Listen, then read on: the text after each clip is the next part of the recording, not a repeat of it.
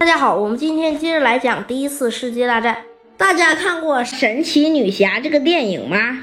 里面有一个超级邪恶的科学家，叫做毒丸博士，而他的原型啊，就是一战中的科学家弗里斯哈伯。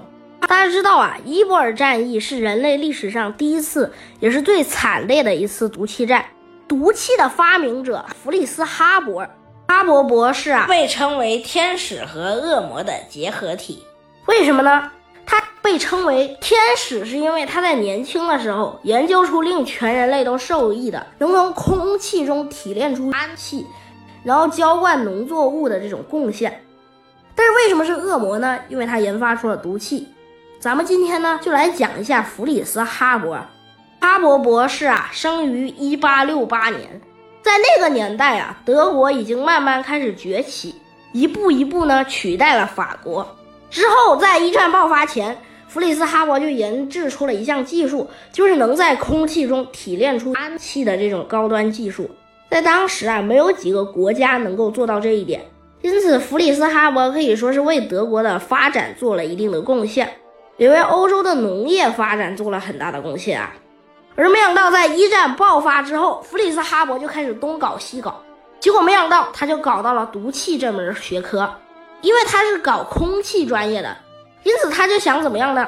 一种有毒的空气是不是可以让敌人立马窒息，然后就死了？于是他为了研究毒气啊，花了很久的时间，不过最后呢，还是给他研究出来了。最终，毒气在经过两年多的试验之后。德国军方在一九一五年爆发的伊波尔战役中，就首次将毒气投入了使用。当时德军调来五千多桶毒气，开始呢装进追击炮里，向英法联军的阵地发起猛攻。之后，先由毒气扔向英法联军阵地，他们这么做是为了瘫痪英法联军第一线的防御。之后，步兵戴上防毒面具。德国人是很严谨的，他们意识到研发了毒气，必须得研发出防毒面具，因此他们研发出防毒面具之后就不怕毒气了。因此步兵在后面冲上去补刀，把在毒气中啊勉强靠一些布裹着存活的那些士兵给打死，因此这种效应就特别好啊。德军不到几天时间就推进了好几公里，这个在一战中是很难得的。而弗里斯哈伯呢，也为德国官方奖励。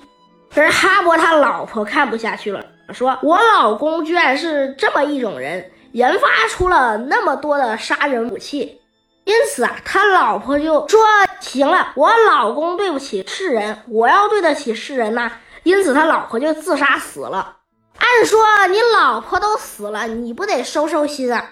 没想到这个哈勃博士还不收心。他接着搞毒气，势必呢要将英法联军全部毒死在毒气中，而他的毒气啊也接到了一步步进展。可是没想到，一九一七年的时候，英军、法军也缴获到了德军的毒气罐，他们也开始研发出自己的毒气了。德国人现在就没有科技上的任何优势，并且他们还缴获了一箱德国的防毒面具，把自己那些垃圾的防毒面具都给做了改良，这样子德军优势呢很快就没有了。英法联军的技术也开始追上来了，加上德军的战线迟迟没有进展，之后又进入惨败的态势。而英军、法军开始进攻，可是弗里斯哈伯依然拼尽全力的为德国研发更多的毒气，势必呢要把英法联军全部干掉。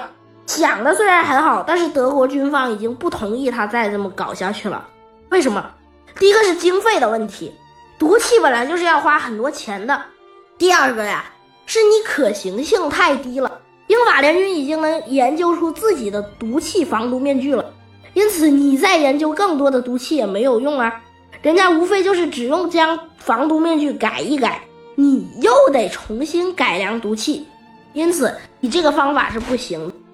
一九一八年德国投降，哈勃博士在这个时候啊，获得了一个诺贝尔科学奖，这个是让人很奇怪的。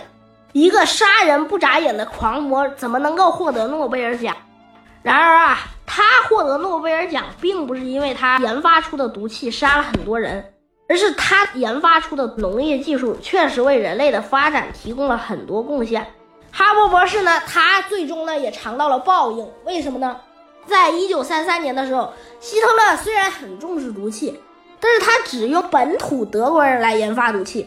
哈勃博士是个有犹太人血统的人，于是他就被赶出了大学，禁止再去教书。哈勃博士不甘心啊，最后就跑到了英国。最后呢，于一九三四年在英国病逝。这个杀人狂魔的一生最终还是结束了，人类呢却并没有换来和平。因为大家知道，在第二次世界大战中，德军虽然没有在战场上使用毒气战，但是他们呢却在战场的后方，也就是犹太的集中营中，大量的杀死犹太人。弗里斯哈伯啊，虽然害死了很多犹太人以及战士，但是他却呢为人类的发展做出了贡献。